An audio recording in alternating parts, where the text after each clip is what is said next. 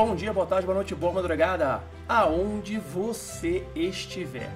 Eu sou Thiago Luiz Tiquete, co-editor da revista UFO, presidente da Comissão Brasileira de Ufólogos e diretor nacional da MUFON no Brasil. Sejam bem-vindos ao canal Investigação OVNI.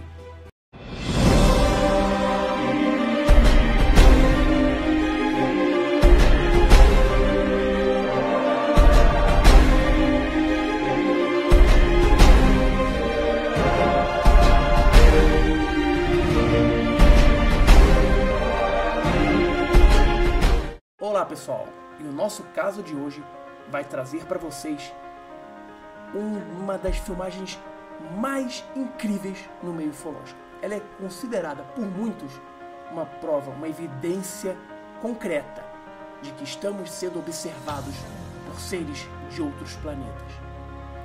Essa filmagem, esse caso, foi investigado por ninguém mais, ninguém menos do que Claudir Corvo, Ricardo Varela e demais integrantes do INFA. Vem comigo que eu te conto tudo sobre esse caso, o caso da sonda de Capão Redondo. Mas antes de começarmos esse caso fantástico, eu tenho certeza que vocês vão gostar.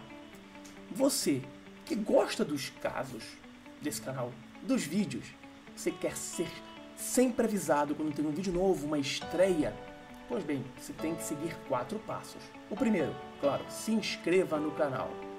O segundo, marque o sininho, aquele lembrete ali. O terceiro, curta, mas curta todos os vídeos, todos os vídeos. E por fim, comente. Comente também todos os vídeos do canal. Dessa forma, o YouTube vai entender que você é uma conta ativa, que gosta do assunto e sempre que tiver um vídeo novo e você marcar o lembrete, você será avisado. Estreias, vídeos novos, fique sempre por dentro. Agora, vamos para esse caso, que é considerado uma das maiores e melhores evidências de OVNIs em todos os tempos. Era o início de 1998, dia 2 de janeiro.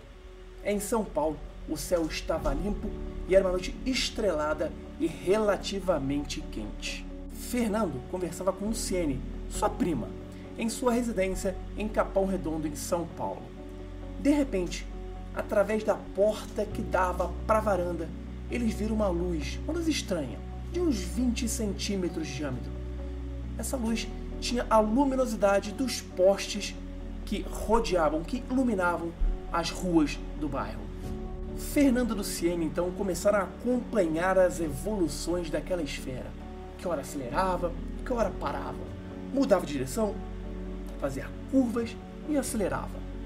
A esfera passava por cima do telhado das casas em um voo rasante. E eles se perguntavam: o que seria aquilo? Um balão? Um avião? Um helicóptero? Eles não sabiam que aquilo não era desse mundo. Aquele objeto, aquela luz, estava a somente 150 metros das testemunhas. Eles, então, maravilhados, começaram a chamar os demais residentes da casa. A senhora Maria Cristina, mãe de Fernando, foi ver e ficou surpreendida. Não sabia o que era aquilo. Seria algum novo tipo de avião, helicóptero de controle remoto? Lembrem-se que estamos falando de 1998.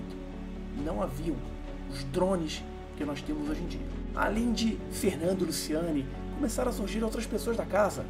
Alan Bruno, irmão de Fernando, também Katiuska, irmã de Luciane, prima de Alan. Todos estavam vendo aquele objeto. Ele se movimentava no ar de uma forma que eles não conseguiam entender. Seus movimentos eram diferentes do, do que o vento soprava. Seus movimentos eram leves, mas ao mesmo tempo firmes. Eles estavam diante de algo que não sabiam explicar. Aquela esfera fazia evoluções de maneira incompreensível para todos eles. De repente, o telefone da casa tocou. Era Valdir Mariano, que estava ligando para dizer para sua mãe que não ia jantar em casa. Então, Katiuska pegou o telefone e disse, alarmada, entusiasmada, empolgada, o que estavam vendo. Valdir Mariano então disse: Mas por que vocês então não estão filmando esse objeto? Alan então pegou a filmadora, mas viu que ela estava sem bateria. Ele então a ligou direto na tomada e começou a filmar. Em determinado momento, ele passou a filmadora para Katiuska. Eles filmaram por quase 4 minutos a evolução daquela esfera brilhante que passava rasante sobre os telhados das casas, que fazia movimentos próximo a postes e cabos de energia. São imagens, como disse Claudeir em sua investigação, de um valor inestimável para a ufologia. O show durou mais ou menos 30 minutos, de 9 e meia às 10 horas da noite. Quando o artista plástico Valdir Mariano, pai de Alain, chegou em casa, encontrou a família entusiasmada. Depois que assistiu a filmagem que Alain fez, entendeu perfeitamente a razão de tanta emoção. Valdir via naquelas imagens o registro de algo que nunca tinha observado na vida e logo tratou de procurar a imprensa e técnicos especialistas para analisar o filme. Pelo fenômeno ter durado entre 30 e 35 minutos, obviamente deveriam ter mais testemunhas que tinham visto. Assim, o próprio Valdir, além dos ufólogos, e aí eu digo, do INFA, começaram sua busca frenética por outras testemunhas que pudessem corroborar tudo aquilo que Alan tinha filmado e que aquelas seis testemunhas tinham visto. E durante essa investigação, essa pesquisa de campo, procurando testemunhas, eles descobriram que fato semelhante havia ocorrido anos antes. Em 1997, por exemplo, uma luz teria surgido e desaparecido mergulhando num riacho que corta o bairro. Outras testemunhas também disseram que, além de 1997 e 96 e 98, essa luz, essa esfera, também havia passeado pelo bairro sem que ninguém pudesse explicar a sua origem. Mas aquela filmagem naquele dia só foi vista por aquelas seis pessoas. Quando a sonda dá uma tremenda acelerada para cima, Alan se assusta e passa a câmera para Katiuska, quase sem perder o foco. E em certo instante é possível ouvir Alan dizendo: Se estamos filmando pegando um disco voador, é uma coisa incrível. É uma bolinha que agora está parada. Os fundos da casa por onde a qual o objeto sumiu estão a 49 metros, segundo constataram os ufólogos com fita métrica. A grosso modo, a sonda estava entre 50 e 200 metros de distância dos jovens que a filmaram.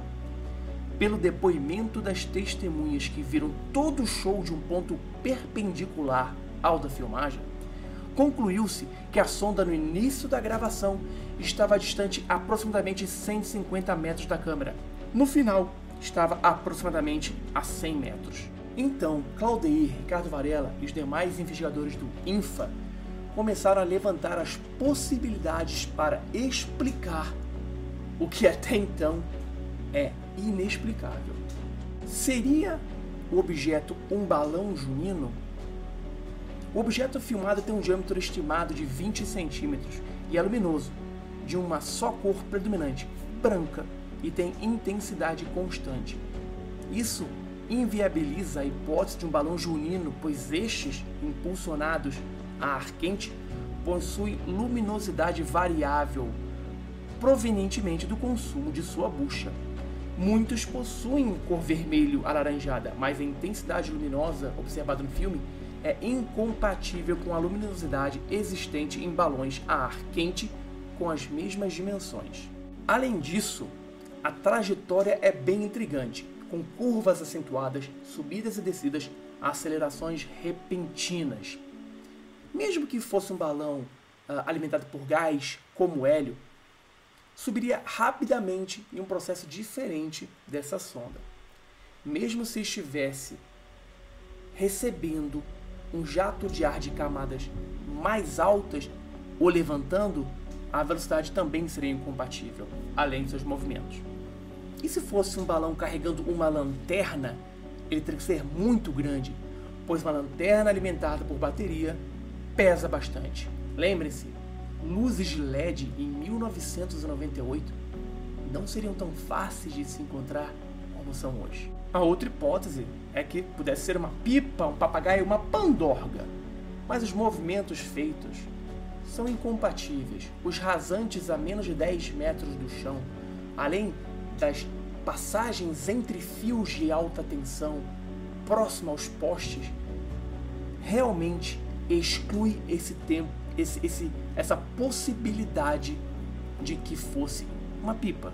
Seria um helicóptero miniatura a controle remoto? Lembre-se, estamos falando em 1998. Drones hoje em dia são muito comuns. Naquela época, eram helicópteros, modelos pequenos, mas voos noturnos eram realmente difíceis e as manobras feitas por aquela esfera luminosa em nada se parecem com o controle manual, remoto daqueles helicópteros que existiam naquela época. Os movimentos eram incompatíveis. Caldeir, Varela e os membros do INFA conversaram com especialistas que disseram ser impossível manobras.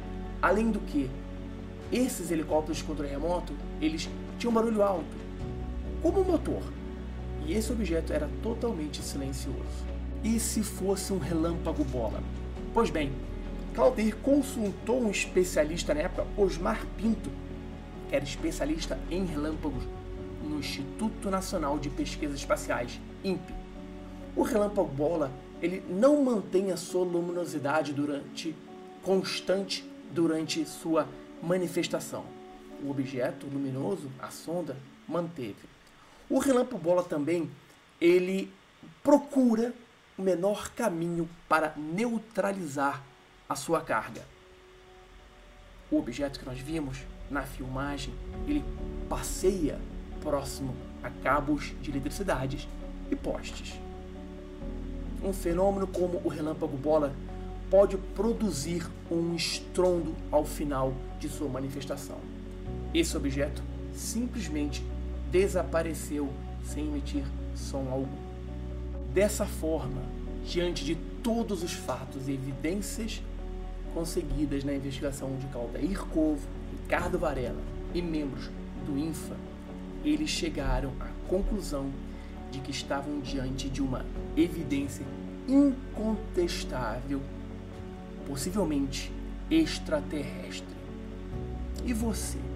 O que você acha? Deixe aqui nos comentários qual a sua opinião. O que poderia ter sido a sonda extraterrestre de Capão Redondo?